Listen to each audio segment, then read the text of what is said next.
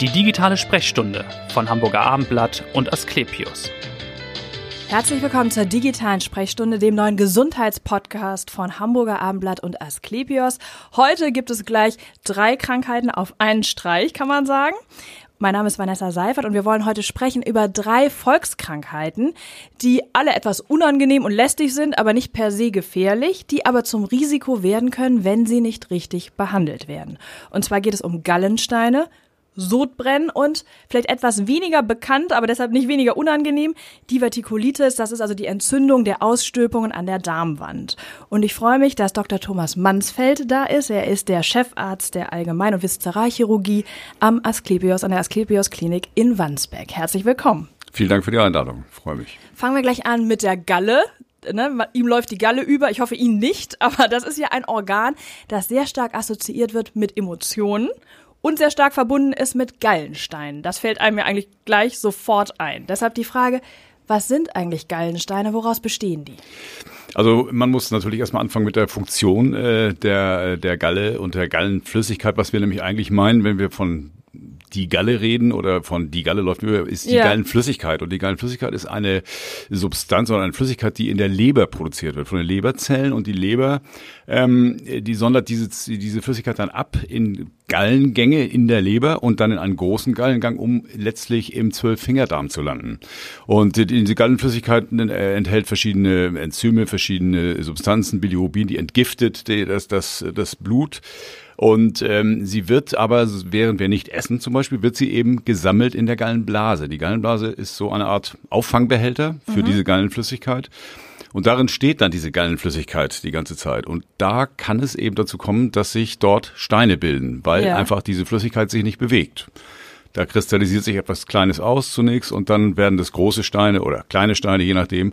Und die können halt sehr unangenehm werden. Und das ist einfach, was man Volks im Volksmund unter die Galle versteht. Sie haben das schon gesagt, die Größe haben Sie schon angesprochen. Gallenstein, das klingt ja erstmal sehr massiv, ne? Aber mal ganz konkret gefragt, wie groß ist denn so ein Gallenstein? Sprechen wir über Millimeter? Sind das Zentimeter? Was ist so der größtmögliche Stein? Ja, das ist so wie, wie vieles in der, in der, in der menschlichen Anatomie und im menschlichen äh, Dasein. Es ist sehr, sehr unterschiedlich, extrem unterschiedlich. Es reicht von sandartigen ähm, ähm also Ausfällen. Körnchen, kleine Größe Körnchen, genau. Kleine Körnchen über linsengroße bis zu richtigen äh, so äh, Ausgusssteine der Gallenblase, die können dann schon mal sechs, acht Zentimeter lang sein und auch eben so einen Durchmesser ja. haben. Ja, also das heißt eine sehr große Spannbreite.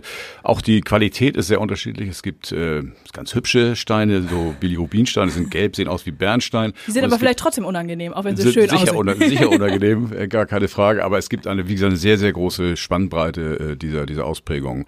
Und natürlich auch abhängig von der Größe ist die äh, ist die in Anführungszeichen Gefährlichkeit dann mhm. Auch und kleinere Steine sind natürlich ähm, ein bisschen ähm, so riskanter als äh, größere Steine, sag mal ein, zwei Zentimeter messende Steine.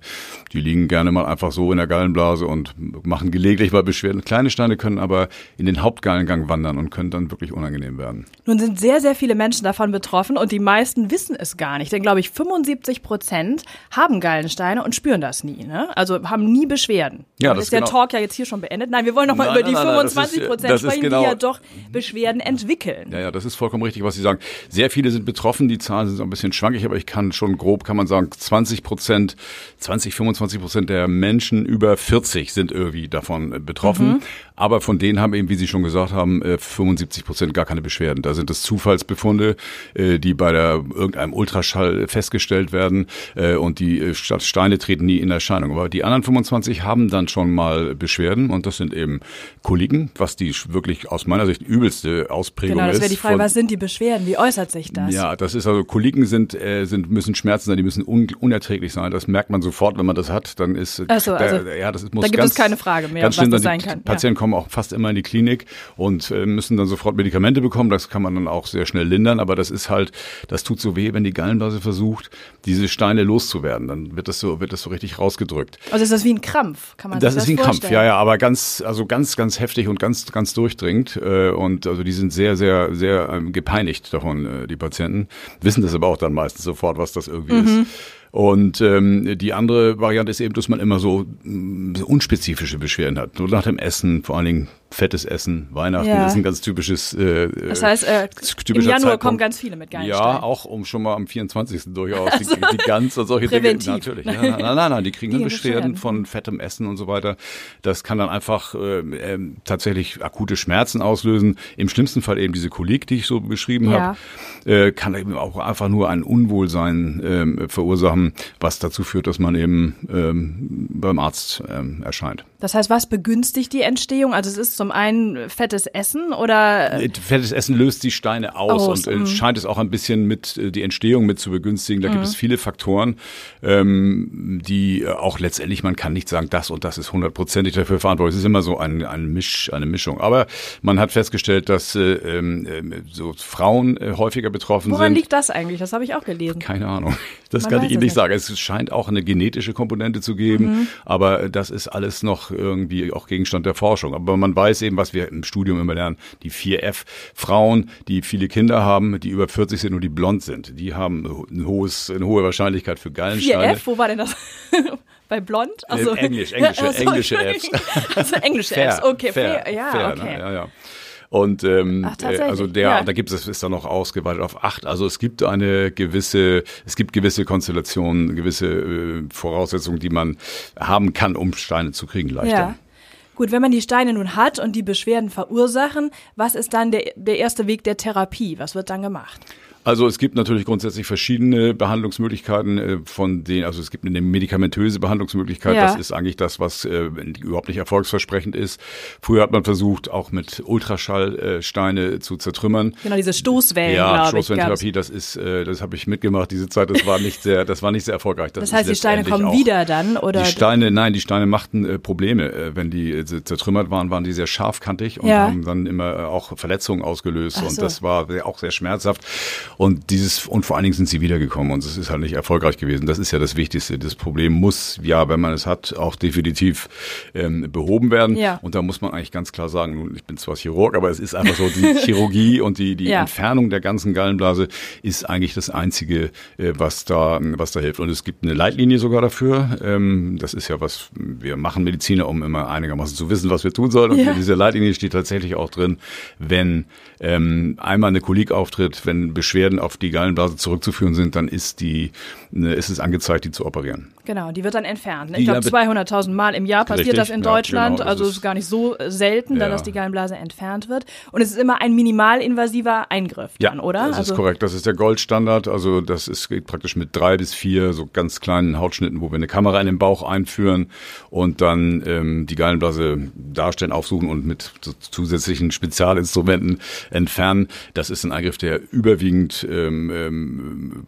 relativ unauffällig verläuft. Überwiegend. Das heißt, wie lange dauert der Eingriff überhaupt? Der Eingriff selber dauert ungefähr, wenn es eine normal, einen normalen Eingriff 20 Ja. Minuten, 20 Minuten, äh, 30 Minuten, sag ich mal. 30 Knappe halbe. Stunde und der Patient ist dann im Grunde sofort auch wieder fit, ne? Es Genau, abends können die essen und, äh, und, und natürlich rumlaufen sofort und eigentlich, äh, also am zweiten Tag nach der Operation gehen sie bei uns nach Hause. Oft können sie auch schon am ersten Tag gehen, muss Also, man ja. sagen, weil das relativ immer vorausgesetzt ein normaler Verlauf. Es gibt auch natürlich komplizierte Gallenblasenoperationen. äh, Wenn Da ist die, dann womöglich schon ein Skalpellschnitt Absolut, noch nötig. absolut. Also das muss man, das muss man immer ähm, gewahr sein. Man muss genau die Anatomie dort erkennen. Das Mhm. ist ganz wichtig, ähm, dass man da nichts Falsches entfernt. Das ist wie immer in der Chirurgie. Es hilft. Wichtig, genau. äh, das muss sehr genau erkannt werden. Und wenn es aber die Gallenblase zum Beispiel sehr stark entzündet ist, was eine mögliche äh, Komplikation von Gallenstein ist, dann ähm, kann man eventuell diese Anatomie gar nicht so genau darstellen. Und dann muss natürlich eine offene Operation durchgeführt werden. Aber das ist eher selten. Also eigentlich ist der minimalinvasive Eingriff Ja. und kurzer Exkurs, unnützes Wissen. Es war, glaube ich, sogar der, die erste OP, diese Gallenblasen-OP, bei der diese minimalinvasive Technik, die wir aus der Chirurgie, aus anderen Bereichen auch kennen, auch eingesetzt wurde. Also das ist dann Ähm, offenbar. ja, es gab jemanden in Deutschland, äh, der das als erster äh, Gemacht gemacht, hat. die erste Cholezystektomie, ich glaube aber in Deutschland, die ähm, der erste, wirklich erste Eingriff, äh, der laparoskopisch in Deutschland durchgeführt wurde, war eine ähm, Blinddarmentfernung, Ach so, also okay. Appendektomie und das zu unserem Leidwesen auch von einem Gynäkologen. Also das fanden wir, da Wechseln die- wir ganz schnell da das war, Thema Genau, nochmal. da war die Chirurgie nicht so begeistert. Noch weit vorn. Wie beuge ich denn vor? Kann ich Gallenstein irgendwie vorbeugen? Nee. Nein, natürlich sind es das Übliche, was wir immer empfehlen, gesunde Ernährung, viel Bewegung, äh, auf das Körpergewicht achten. Ja. Äh, das sind alles natürlich allgemeine Empfehlungen, aber eine gezielte Prophylaxe ähm, für Gallensteine kann man so nicht, kann man so nicht sagen. Weil es, wie gesagt, sehr viele Dispositionsfaktoren ja, gibt. Ich hatte das gesagt, da kann man schlecht eingreifen. Ne? Gut, dann haben wir die Gallensteine schon mal entfernt, Herr Dr. Mansfeld, würde ich sagen, erfolgreich. Dann gucken wir mal auf das zweite Volksleiden, über das wir heute sprechen wollen, Sodbrennen. Da leiden auch sehr, sehr viele Menschen äh, drunter, vor allem nach üppigem Essen, ich glaube nach viel Alkoholkonsum, viel Kaffee auch. Stress ist aber, glaube ich, auch ein Faktor und viele Schwangere haben das ja auch äh, in, den, in den ersten Monaten, dass sie äh, dieses schmerzhafte Aufstoßen doch ab und an haben. Wie entsteht denn dieses Sodbrennen?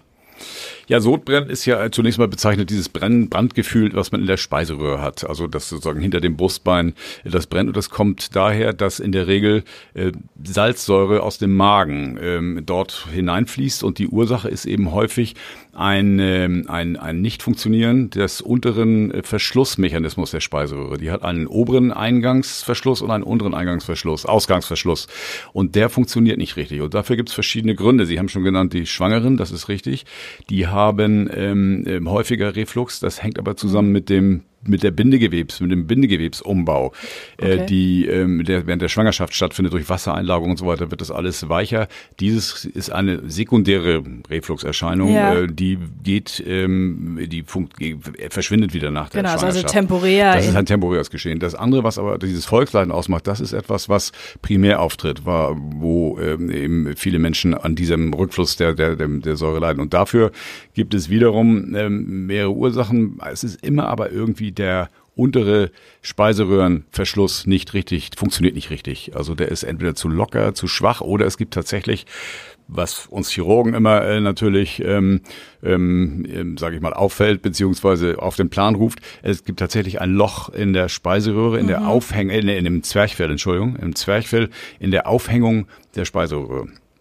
Und wenn das so ist, dann rutscht dieser untere Verschluss der Speiseröhre nach oben in, ja. den, in den Bereich des Brustraums und dann funktioniert er nicht mehr richtig. Denn okay. er ist aufgebaut wie so eine Spirale. Er funktioniert praktisch, wenn er gestreckt ist, ist er verschlossen und wenn er sich verkürzt, geht er, äh, mhm. öffnet er sich. Und dieser Mechanismus ist sehr fein und sehr sensibel ja. und ist abhängig von einer genauen Aufhängung. Und das scheint halt sehr häufig irgendwie nicht richtig zu funktionieren. Nun ist das lästig, aber man geht ja nicht zwangsläufig sofort zum Arzt, wenn man mal Sodbrennen hat. Wann ist denn da der Punkt, dass man sagt, jetzt sollten Sie aber schon mal Mediziner aufsuchen. Also gibt es da eine Faustregel, wenn ich das mehrfach in der Woche verspüre oder äh, das äh, würde ich so, also das kann man so zahlenmäßig ist das schwer zu sagen. Mhm. Ich, wenn es äh, einen wirklich belästigt, also wenn man es auch nicht unter Kontrolle kriegt mit, äh, mit es gibt ja viele Präparate, die in, in der Apotheke verkauft ja. werden.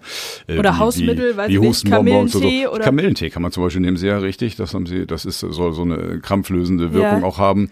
Aber letztendlich ist es natürlich, sollte man schon wissen, dass die, die Säure, ständige Säure auf der Speiseröhre auch nicht gut ist für die Speiseröhrenschleimhaut, denn die, ähm, äh, die ist dafür nicht gebaut und die ähm, wird verätzt, die verändert mhm. sich dann, also in, bei der häufig, sehr häufig wird die verätzt und ver, wird verändert und birgt dann auch durchaus ein gewisses Risiko, dass das mal äh, nicht gutartig dann. Ähm, das heißt, es könnte im ne? schlimmsten Fall mal Speiseröhrenkrebs daraus Speiseröhren entstehen. Krebs entstehen. Das heißt, wenn man nicht mehr nicht weiß, äh, das kommt jetzt von dem Glas Rotwein, das ich gestern Abend getrunken ja. habe, äh, sondern man immer wieder morgens aufwacht zum Beispiel Beispiel, äh, wenn man waagerecht geschlafen hat und hat Sodbrennen oder es läuft einem tatsächlich auch der Mageninhalt in den Mund, dann sollte man auf jeden Fall äh, einen Arzt aufsuchen und sollte eine Therapie mhm. einleiten. Die ist ja zunächst immer konservativ. Das ist ja geht Was heißt das? Erstmal konservative Therapie in dem Fall? Äh, Tabletten. Das sind Tabletten. meistens Tabletten. Mhm. Zunächst mal natürlich kann man diese ganzen Lifestyle-Faktoren verändern. Das heißt, man ähm, man äh, meilet dann eben diese Weniger üblichen, Alkohol, diese üblichen noch kein, gar kein Alkohol, gesünder Essen, gar kein Alkohol, gesünder ja, genau. Essen, Bewegung ab abnehmen, es sind immer gute, sind immer gute Hinweise, aber das äh, verspricht halt nicht immer den Erfolg. Und das ist, deshalb ist eigentlich der nächste Schritt die medikamentöse Behandlung. Ja. Äh, das ist ähm, diese Gabe von, von Säurehämmern, mhm. die praktisch oder die, oder die Säure blockieren, Säure blockierenden Medikamenten ähm, und dann der Versuch, diese, diese Symptomatik zu beheben. Aber ganz häufig kommt das eben auch wieder hinterher, weil Ja. es eben tatsächlich, wie ich ja schon gesagt habe, so eine mechanische Ursache auch gibt. Okay. Und dann kommen eben wir wieder auf den Plan, beziehungsweise unsere, unsere Ja. gastroenterologischen Partner. Ja. Das ist ja eine Erkrankung, eine Erkrankung, die sehr, äh, die äh, sowohl konservativ, also ohne Operation, als auch mit Operation behandelt werden. Ja. Deshalb ist es extrem wichtig, dass man eine gute äh, Kooperation zwischen einem, äh, einem Gastroenterologen, also einem ko konservativen Mediziner, äh, Bauchmediziner sozusagen und einem Und äh, Chirurgie, Chirurg ja. und der Chirurgie hat. Das muss extrem gut funktionieren. Und man kann auch nicht sagen, was erfolgsversprechender ist dann. Ne? Nein, gar nicht. Das muss immer individuell für denjenigen, für den Patienten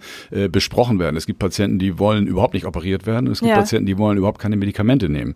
Und ganz klar muss man sagen, mit der Operation in bestimmten Bedingungen, das kann man jetzt hier wahrscheinlich gar nicht alles aus. Es gibt, ist ein sehr differenziertes Krankheitsbild. Ja. Sehr wichtig ist eine, eben eine exakte Besprechung und aus einer Abfrage der, der Beschwerden und äh, eine ganz genaue Funktionsdiagnostik. Dazu gehört eben so eine, eine pH-Metrie, das ist eine, eine Messung der Säure Ja. und eine Messung der Druckverhältnisse im Esophagus. Und alles das zusammen äh, erlaubt uns dann mit dem Patienten zu besprechen. Und, dann Und die gibt es- Entscheidung zu treffen, Und die Entscheidung die zu treffen. Therapie Aber ist. die Operation ist durchaus immer eine, eine äh, gute Variante. Das heißt, was passiert bei der Operation nochmal ganz bei konkret? der Operation wird eben, äh, ist, das Grundprinzip ist, dass wir eben diesen unteren Speiseröhrenverschluss wieder rekonstruieren. Das heißt, wir äh, strecken die Speiseröhre wieder, die sich ja meistens verkürzt hat aufgrund dieser Bindegewebsschwäche im Mhm. Ja. Zwerchfellbereich.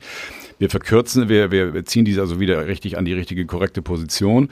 Und um zu verhindern, dass sie wieder hochrutscht, wird so eine Manschette, so ein Ohr drum herumgelegt. Das ist Okay. praktisch ich habe mal gelesen, das heißt Magengrube, das wusste ich gar nicht. Das ist dieses obere äh, Ohr, was oben am Magen dranhängt. Das Ja. wird sozusagen, äh, ich sag mal, chirurgisch ähm, ähm, mobilisiert und wird dann wie ein Schal um die Speiseröhre rumgelegt Ah ein und darauf Bild, ja. ja, wie so ein Schal, so dass dann ähm, sie wie eine Muffe im Grunde genommen verhindert, dass die Speiseröhre wieder nach oben rutscht. Und das Zwerchfell wird natürlich, das meistens ja auch ein bisschen offen ist, wird dabei vernäht.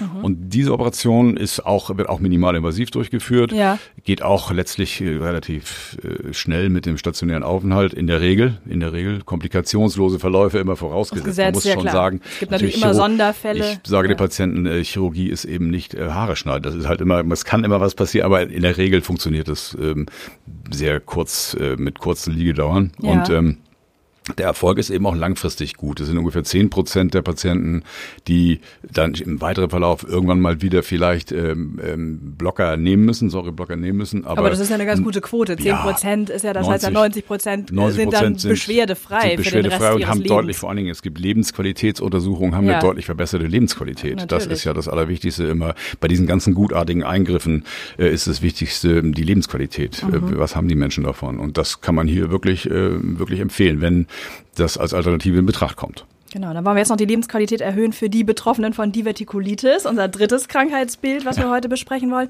Was ist das? Das ist, glaube ich, nicht so bekannt, obwohl auch viele drunter leiden. Ja, das ist durchaus. Also äh, ich fange mal oben an bei den über ähm, 70-Jährigen haben bis zu 70 Prozent der Patienten? Divertikel. Ja, Ja. Das, Divertikel sind im Grunde genommen ähm, so Ausstülpungen der Darmschleimhaut. Der Dickdarm im Unter oder der ganze Dickdarm ist aufgebaut äh, dreischichtig, hat eine Schleimhaut innen in der Wand, also die Wand hat innen eine Schleimhaut, dann so eine Muskelschicht und dann gibt es draußen so eine Art Wurstpelle. Ich sage das, vergleiche das immer mit einer Wurst. Und Sie müssen Ja. sich vorstellen, dann geht praktisch diese Wurstpelle geht auf an einer Stelle und da kommt dann der Inhalt raus. Und so ist Oha. das bei Divertikeln auch. Da gibt es diese Stellen, wo die, die Blutgefäße an den Darm herantreten, die weiten sich aus aus verschiedenen Gründen. Ich wollte gerade sagen, warum, warum platzt das auch? Alter, äh, aus, äh, sag ich mal, Bindegewebsveränderungen, ähm, äh, auch, äh, ähm, ähm, sag mal, wie sagt man, Übergewicht spielt eine Rolle und äh, multiple andere Faktoren. Aber auch, es gilt genau dasselbe wie für die anderen Volkskrankheiten, letztendlich nicht hundertprozentig alles klar. Aber das Phänomen ist eben, es ist ein kleines Schleimhautsäckchen ähm, außerhalb der, dieser, dieser Pelle, sozusagen, diese, wir nennen das Serosa-Schicht, äh, ein kleines Schleimhautsäckchen und da, äh, das kann sich halt entzünden. Und Ja. das kann, da können sehr viele von sein. Das kann den ganzen Dickdarm betreffen, äh, aber auch meistens oder oft nur einen kleinen Abschnitt im sogenannten Sigma.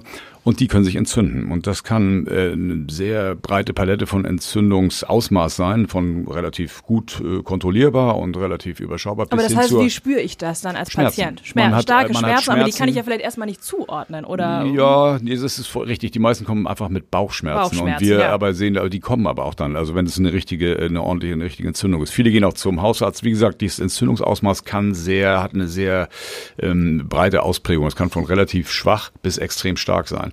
Und es gibt eben auch das Risiko, dass das, dass diese Divertikel, wenn sie sich entzünden, diese kleinen Säckchen durchbrechen können. Und dann kriegt man richtig sowas wie eine Bauchfellentzündung Mhm. und dann kommt, äh, kommt man sowieso, wird man meistens gebracht. Oh ja, zum- gut, dann kommt man gar nicht mehr selbst. Da kommt man gar nicht mehr selbst, genau. Und äh, also die, in dieser, dieser breiten Ausprägung bewegt sich das irgendwo. Und die Patienten, die wir im Krankenhaus sehen, die haben schon immer richtig, ähm, richtig Beschwerden, die man auch äh, gut abtasten kann und gut bestimmen kann. Ja. Fieber ist dabei, so. Entzündungswerte im Blut äh, sind dabei, Schmerzen sind dabei, oftmal auch Stuhlprobleme, weil es sehr geschwollen ist dann und so weiter. Das ist aber das akute Stadium Ja. und ähm, viele haben aber auch, äh, viele Patienten haben aber auch äh, sowas chronisch, also es ist immer wieder Entzündungen auftreten. So, ja. ich habe schon Patienten gehabt, die sind 15 Mal, haben die Schübe gehabt, die immer Entzündungsschübe, wo immer Antibiotika genommen werden und da ist natürlich klar, dass der Darm da immer äh, nicht, äh, nicht unbedingt besser wird davon. Ne? Und wie schnell entwickeln sich diese Divertikel? Also ist da bis dann diese akuten Schmerzen Das kann man nicht sagen. Es gilt dasselbe wie für die Gallensteine im Grunde genommen. Es sind auch 75 Prozent der Patienten, die Divertikel haben, haben gar keine Symptome oder es ist unkompliziert, Mhm. Okay. äh, verläuft das. Und nur 25 Prozent haben überhaupt eine komplizierte, sogenannte komplizierte Divertikulitis, die so klinisch in Erscheinung Ja. tritt. Äh, tritt. Und ähm, ähm, wie schnell sich das entwickelt, kann man nicht sagen. Kann Viele sind einfach ihr Leben lang wahrscheinlich auch Divertikelträger. Ja. Beim 40-Jährigen, beim, um ab 40 ist 10 Prozent die Wahrscheinlichkeit, dass, äh, dass Divertikel auftreten.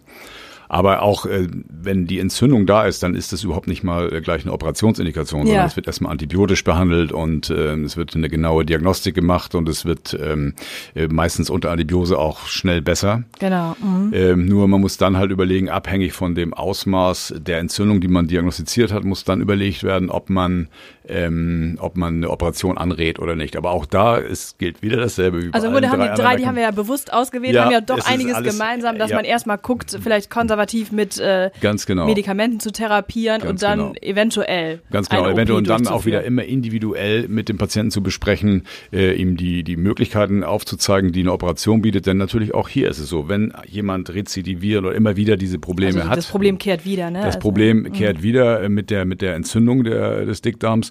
Dann äh, kann die Chirurgie natürlich ihm auch anbieten. Wir nehmen ihm dieses Stück raus und haben eine sehr, sehr gute Erfolgsquote damit. Auch da gilt es, dass ungefähr äh, mindestens 90 Prozent eine bessere Lebensqualität haben hinterher. Mhm. Bei der richtigen Indikation. Das immer wieder betont. Ne? Also das ist alles kein, äh, kein äh, Universalrezept. Es muss immer ein gutes Verhältnis zum Arzt bestehen. Es muss Ja. ein, ein gutes Team bestehen, äh, wo man, äh, wo, äh, dort, wo man sich behandeln lässt. Und ähm, man muss vertrauens, wie gesagt, vertrauensvoll sich da beraten lassen und muss äh, dann, äh, muss dann eine selbstständige Entscheidung treffen. Meistens diejenigen, die natürlich so eine Bauchfellentzündung haben, Ja. die haben keine Wahl. Die müssen ja, die sich müssen operieren, die müssen, sich operieren müssen lassen. ist ja. Gut, das Ziel ist immer, die Lebensqualität äh, wieder herzustellen Ja. oder zu erhöhen. Deswegen würde ich Sie mal fragen, was tun Sie für die Lebensqualität ganz persönlich? Was ist Ihr Lieblingsort in Hamburg jenseits der Asklepios Klinik in Wandsbek?